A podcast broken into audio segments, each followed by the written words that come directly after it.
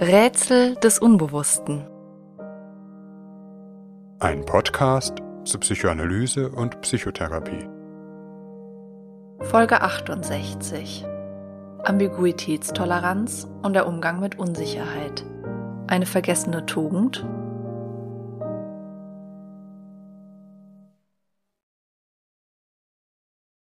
Auf der Suche nach Ursachen für die gegenwärtigen gesellschaftlichen Krisen ist es beinahe ein Gemeinplatz, von einer Spaltung der Gesellschaft zu sprechen. Gemeint sind etwa politische oder ideologische Lager, die sich in so konträren Positionen gegenüberstehen, dass sie schon beinahe unterschiedlichen Realitäten anzugehören scheinen, gleichsam Paralleluniversen bilden, in denen unterschiedliche Naturgesetze gelten. Charakteristikum dieser Tendenz ist, dass es eigentlich keine wirkliche Begegnung zwischen den verschiedenen Gruppen gibt. Menschen, Einstellungen, Wortbeiträge vielmehr anhand bestimmter Etiketten vorsortiert werden, ehe man überhaupt bereit ist, dem anderen zuzuhören. Die Gesellschaft ist wohl nicht nur in dieser Hinsicht im Begriff, sich den Filteralgorithmen sozialer Medien anzupassen, überhaupt ihr Denken den Prinzipien von Algorithmen zu unterwerfen, die nur noch Null oder Eins kennen, wahr oder falsch, und dazwischen gibt es nichts. Das gesellschaftliche Klima ist damit per se auf Konfrontation angelegt, die eigentlich nur noch Anlässe sucht. Wenn man den vielen Zeitdiagnosen, die hierzu kursieren, eine psychoanalytische hinzufügen wollte, wäre es vielleicht die Beobachtung, dass die Verhärtung gesellschaftlicher Debatten zunehmend mit einer Verhärtung gegen das einhergeht, was man im psychologischen Sinne eine Erfahrung nennt. Eine Erfahrung zu machen bedeutet, sich etwas auszusetzen, was man nicht schon kennt, nicht schon ist oder schon denkt. Das heißt, sich etwas auszusetzen, das die eigenen Denk- und Empfindungsmuster verunsichert. Nur über Erfahrungen kann etwas Neues entstehen, was aus jeder Psychotherapie bekannt ist, aber eigentlich für die ganze Gesellschaft gilt. Ein Gespräch ist nur dann sinnvoll, wenn man davon ausgehen darf, dass der jeweils andere eine gewisse Bereitschaft hierzu mitbringt. Nur dann können wir etwas vom anderen aufnehmen, wenn wir bereit sind, unser eigenes Muster an Wahrnehmung und Erwartungen irritieren zu lassen.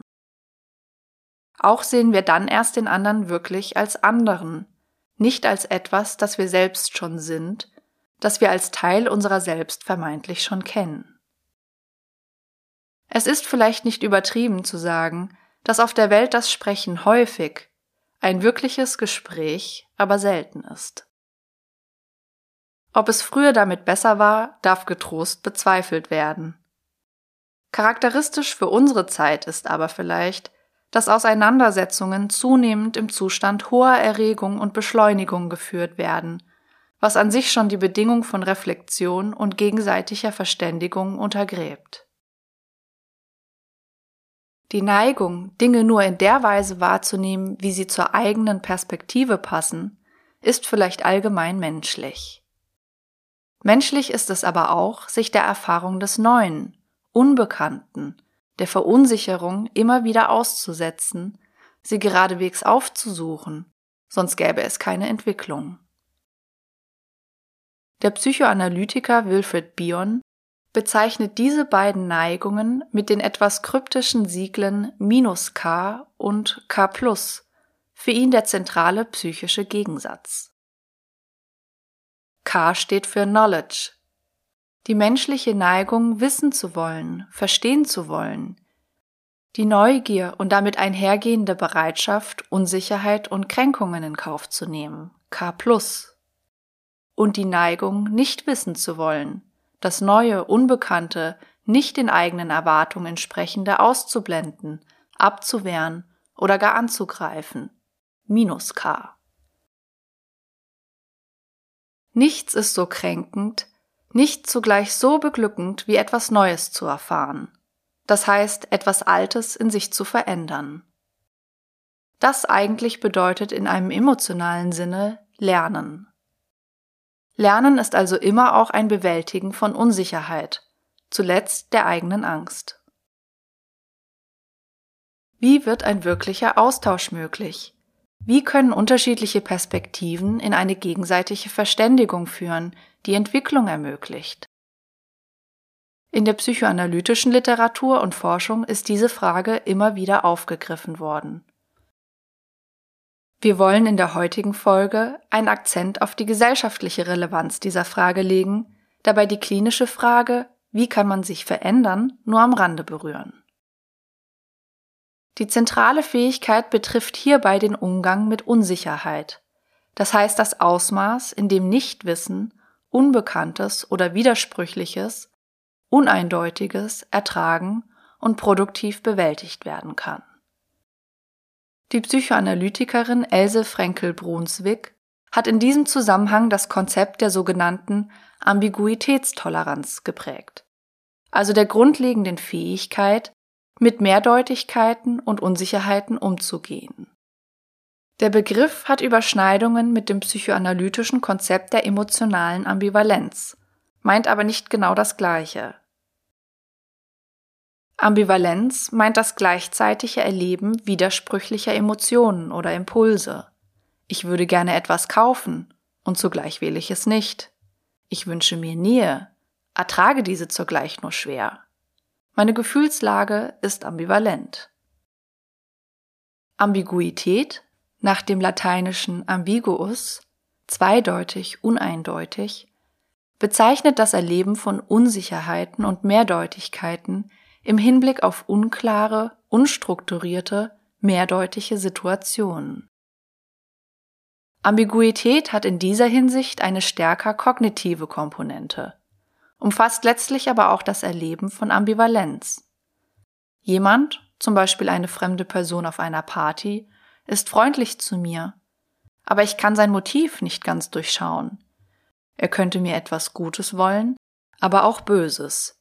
Die Situation ist ambig. Die Situation bedeutet nicht nur eine Ambiguität in Bezug auf die Absichten des anderen, sondern auch im Hinblick auf die eigenen Gefühle, die nicht ganz eindeutig sind. Neugier und Sorge, Momente der Anziehung und der Abstoßung. Hierin wiederum eine mitunter ambivalente Gefühlslage, vor allem aber eine innere Spannung. Ambiguitätstoleranz bedeutet die Fähigkeit, mit solchen Situationen konstruktiv umzugehen, sozusagen nicht einem Extrem den Vorzug zu geben, sondern die Mehrdeutigkeit und Unklarheit in sich aushalten zu können.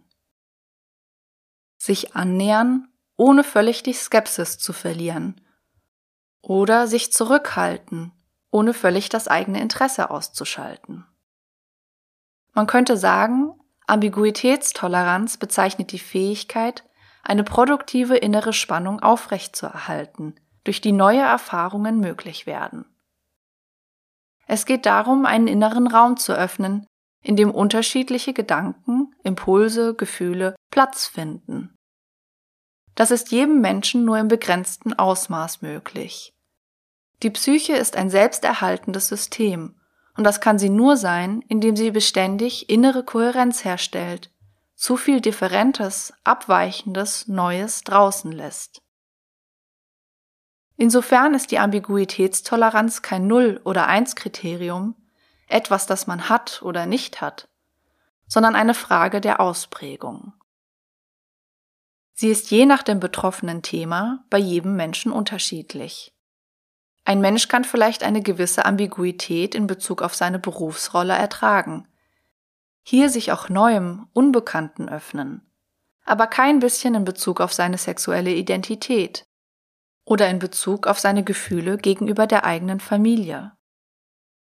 Die Ambiguitätstoleranz gehört auch zu jenen psychoanalytischen Konzepten, die in die empirische Persönlichkeitsforschung Eingang gefunden haben.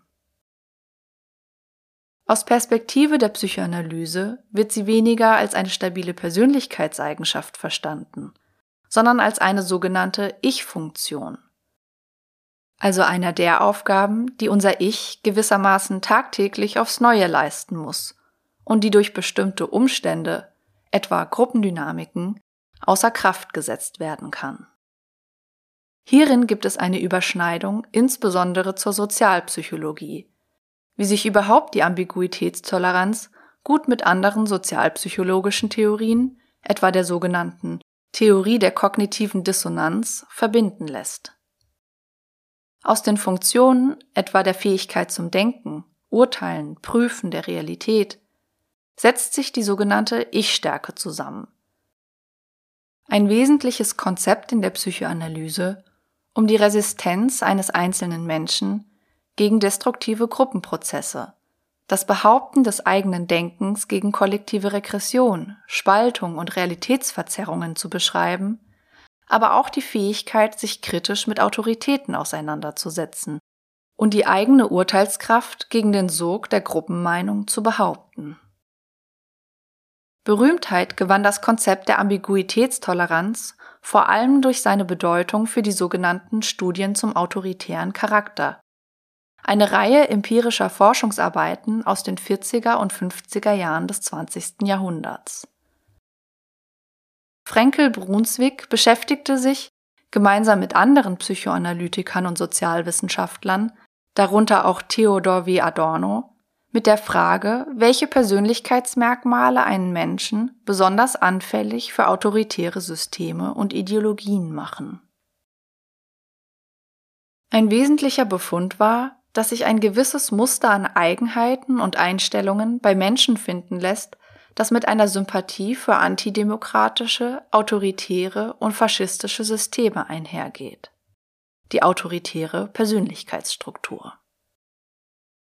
Zu dieser zählten etwa Merkmale wie Autoritätshörigkeit, eine Neigung zur Angepasstheit und Konventionalismus, eine Feindschaft gegenüber allem Subjektiven und Schöngeistigen, die sogenannte Anti-Intraception, aber auch eine grundlegende Aggressivität, Zynismus sowie eine Neigung zum Aberglaube und Schicksalsergebenheit. Aus diesen Eigenheiten ergibt sich eine Art geschlossenes System, ein Charakterpanzer aus feststehenden Überzeugungen, der kaum für andere Perspektiven zugänglich ist. Die Intoleranz vor Ambiguitäten ist dabei ein Schlüsselmerkmal.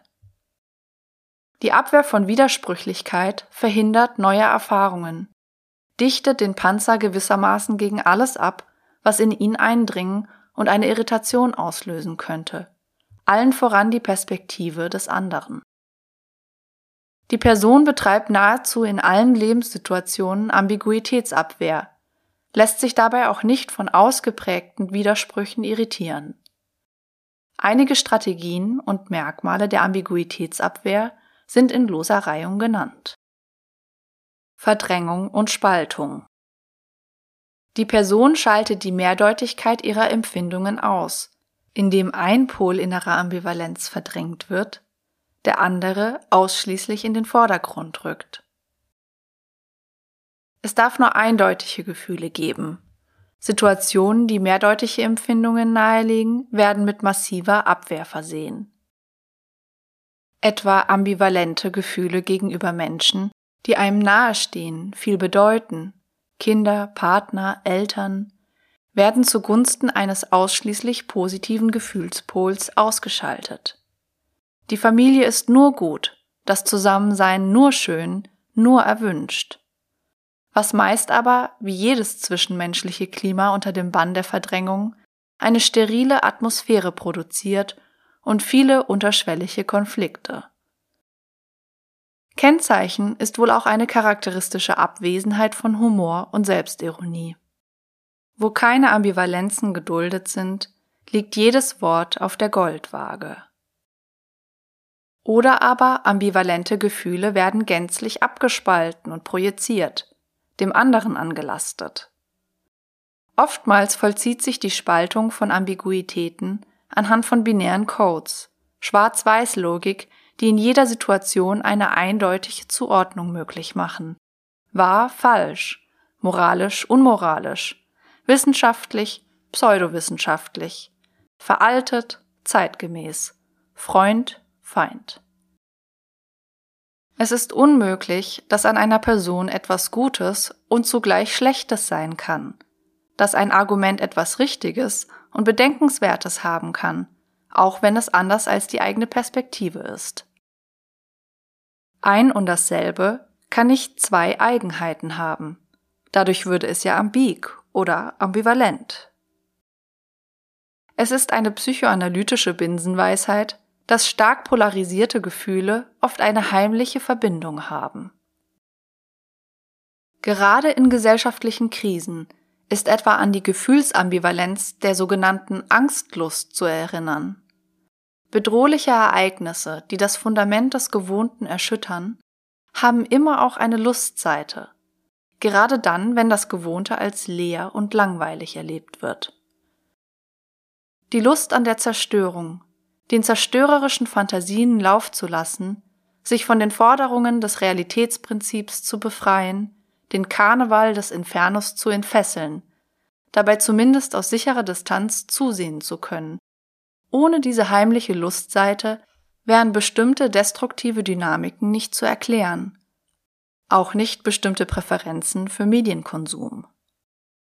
Auch etwa Verschwörungstheorien haben stets eine heimliche Lustseite, sind voller Angstlust, die sich in der obsessiven Beschäftigung und in dem lustvollen Ausmalen und Fantasieren der Schandtaten verrät, aber hier wiederum projiziert wird, dem anderen angelastet, der angeblich das Böse will und genießt, während ausschließlich die Angst als das eigene Gefühl anerkannt wird. Konstruktion eines Gegners Es gibt geradewegs das Bedürfnis nach einem Gegner, der einem durch seine Unvollkommenheit die eigene Überlegenheit und Richtigkeit der eigenen Überzeugungen bestätigt. Und wo es ihn nicht gibt, wird er konstruiert. Die Konstruktion eines Gegners geht dabei mit erheblichen Projektionen einher. Ihm gerade alles unterzuschieben, was man eigentlich selbst tut oder ist, wobei die Aussagen des anderen selektiv ausgewählt, verzerrt, uminterpretiert werden bis sie für den eigenen seelischen Bedarf handhabbar sind. Oder aber die Entwertungsabwehr vollzieht sich durch die Auswahl eines Gegners nach dem Prinzip, wenn man sich den Gegner nur abstrus genug wählt, kann man nahezu jede Position aufwerten. Deshalb arbeiten sich manche Menschen obsessiv an den Dummheiten oder Verfehlungen anderer ab, wobei man hier durchaus konstatieren kann, dass die Größe des Gegners, den man sich zurechtlegt, immer auch etwas über das eigene Format sagt, weil jeder vermeintliche Gegner, an dem man mit psychologischer Obsession hängt, immer auch ein Teil des eigenen Selbst ist. Was nicht heißt, dass es nicht Situationen gibt, in denen man Angriffen entschieden gegenübertreten muss. Verweigerung von Perspektivübernahme Unkenntnis ist ein leicht korrigierbarer Makel, Anders Unwille, wirklich etwas vom anderen zu erfahren. Man will gar nichts über den anderen wissen, sich mit ihm auseinandersetzen, weil das Irritation und Verunsicherung bedeutet. Dies geht einher mit der mangelnden Bereitschaft, sich in den anderen hineinzuversetzen. Die Perspektive eines anderen einzunehmen bedeutet, den anderen in sich aufzunehmen. Ich habe zwei in mir, die sich unterscheiden, widersprechen, miteinander in Dialog treten. Das eigentlich heißt Denken, ein inneres Zwiegespräch, ein mit sich selbst sein in Form eines Gesprächs. Weshalb die Verweigerung von Perspektivübernahme immer auch eine Verweigerung von Denken bedeutet. Hier ist immer auch ein Ansatz zur Inhumanität. Sich nicht in den anderen hineinversetzen bedeutet, ihm alles Mögliche zumuten antun zu können, denn eine Verweigerung der Perspektivübernahme bedeutet auch die Weigerung, den Schmerz des anderen als den eigenen Schmerz fühlen zu können.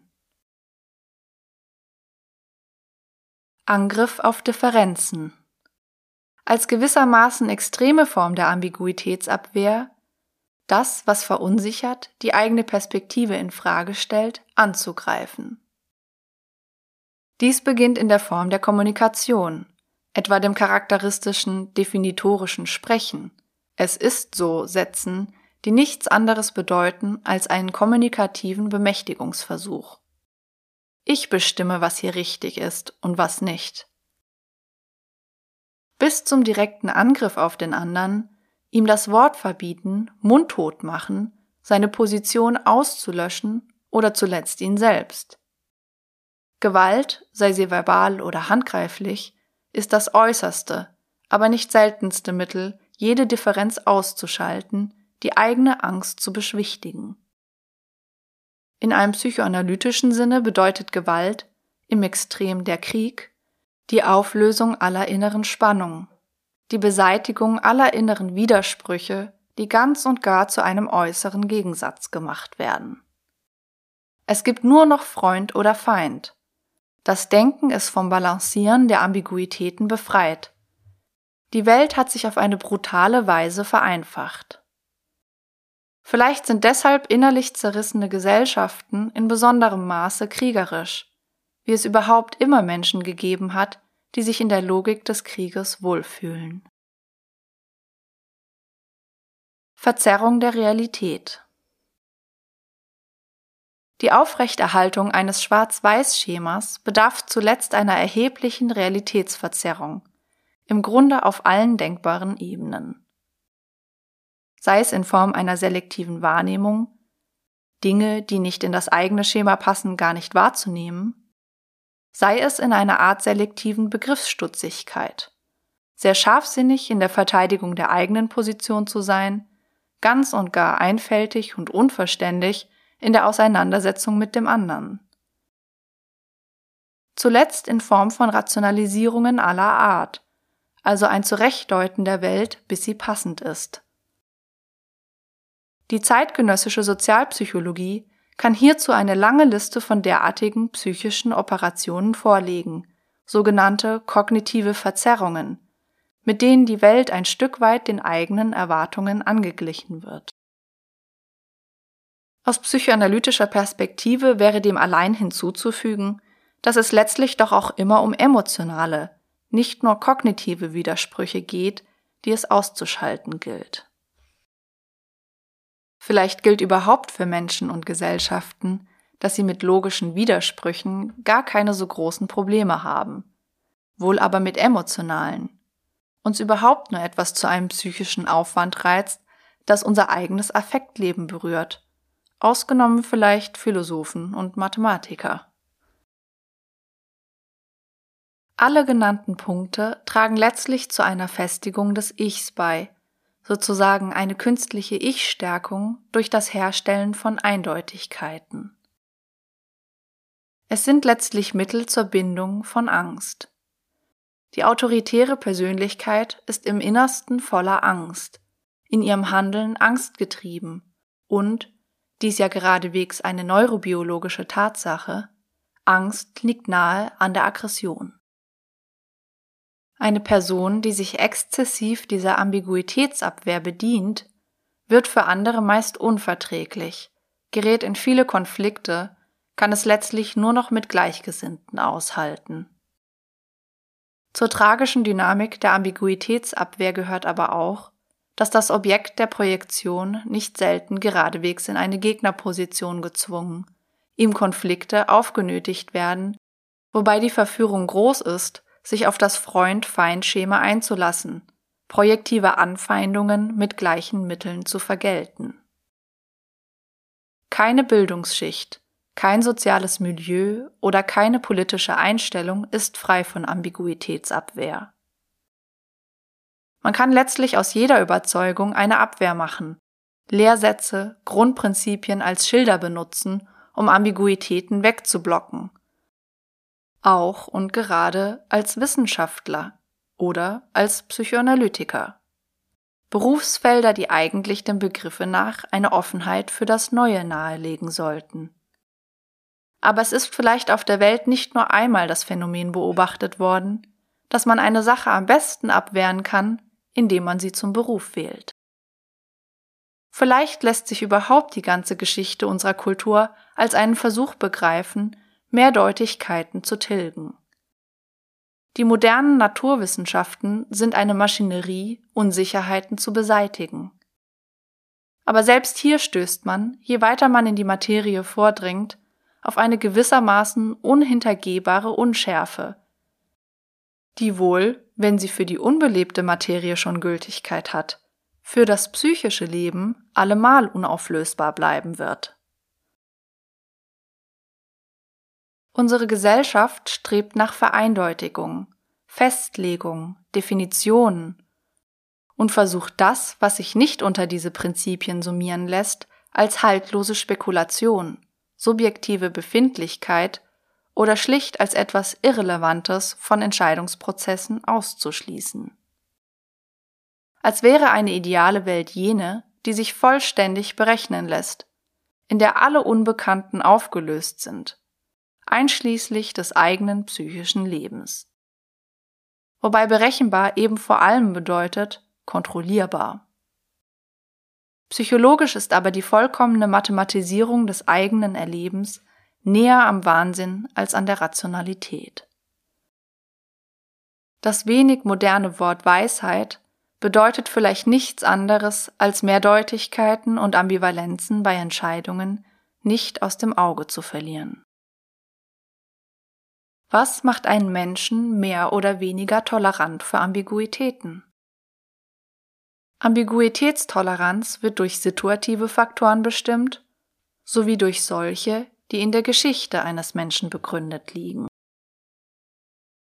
Wohl gibt es vielleicht auch etwas wie eine angeborene Toleranz für innere Spannungszustände oder eine angeborene Angstbereitschaft.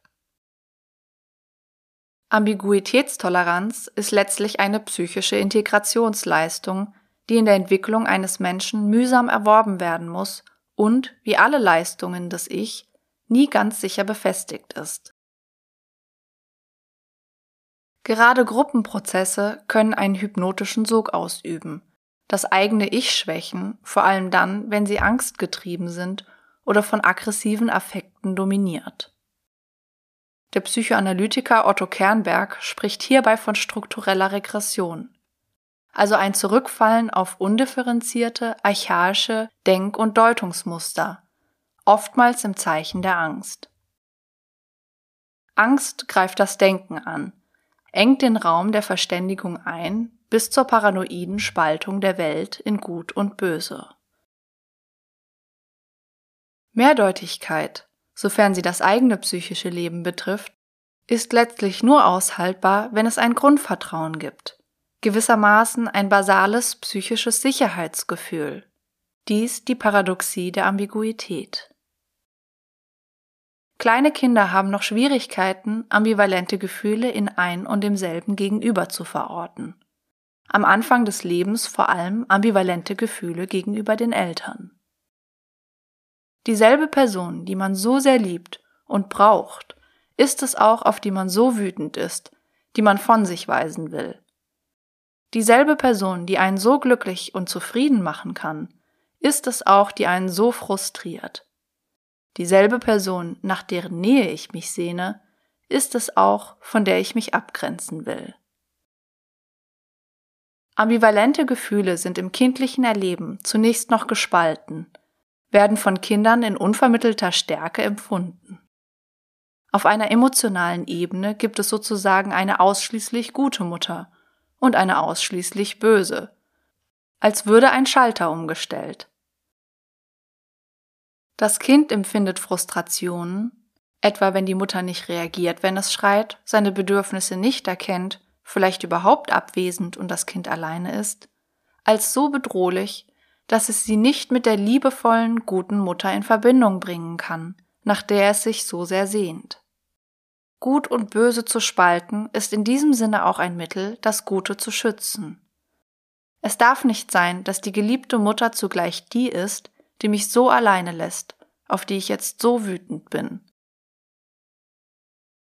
Wenn Frustrationserfahrungen nicht überwältigend sind, wenn Eltern es auch zulassen, dass ihre Kinder auch einmal wütend auf sie sind, ohne mit Gegenaggression zu reagieren oder jeden Konflikt im Vorhinein zu ersticken suchen, dann entwickelt sich allmählich ein integriertes Konzept.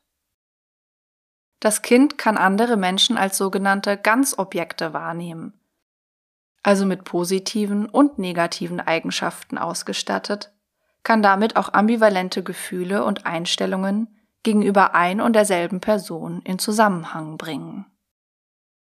Dies ist ein entscheidender Moment, um die eigenen Gefühle zu regulieren, in ein Gleichgewicht zu bringen. Auch wenn ich jetzt völlig wütend auf dich bin, weiß ich doch, dass du eigentlich gut bist. Und umgekehrt. Auch wenn ich dir jetzt ganz nahe sein will, weiß ich doch, dass ich mich trotzdem von dir abgrenzen darf. Die Integrationsleistung kann aus unterschiedlichen Gründen erschwert sein. Sei es, dass Frustrationserfahrungen überwältigend sind, die Eltern das Kind etwa wirklich viel zu lange Zeit alleine lassen oder etwa nicht oder sogar ärgerlich auf sein Schreien reagieren, es gerade dann zurückweisen. Das Kind die Eltern gar als bedrohlich erfährt, die Eltern zur Quelle der Angst werden. Für das Kind sind diese Erfahrungen überwältigend, in manchen Fällen traumatisch, und es kann sie nicht mit den guten Aspekten der Beziehung in Verbindung bringen, lebt weiter in einer gespaltenen Welt, in der man das Gute panisch suchen und halten, sich vor dem Bösen hüten muss. Doch trotz der Bedeutung früher Erfahrungen. Ambiguitätstoleranz ist keine unveränderliche Größe, die für das ganze Leben feststeht. Wie wir zu Beginn der Folge gehört haben, Veränderung entsteht durch Erfahrung. Und eine Erfahrung ist immer etwas Unerwartetes, das sich nicht künstlich herstellen oder trainieren lässt. Das Neue kommt niemals so, wie wir es geplant oder vorbereitet haben, sonst wäre es nicht das Neue. Das Neue kommt, um einmal diese Metapher aus der Bibel zu bemühen, wie ein Dieb bei der Nacht, vor dem wir nicht so große Angst haben dürfen, dass unser ganzes Haus verrammelt ist. Man kann es letztlich nicht herbeizwingen, aber ihm zumindest ein Hintertürchen offen halten.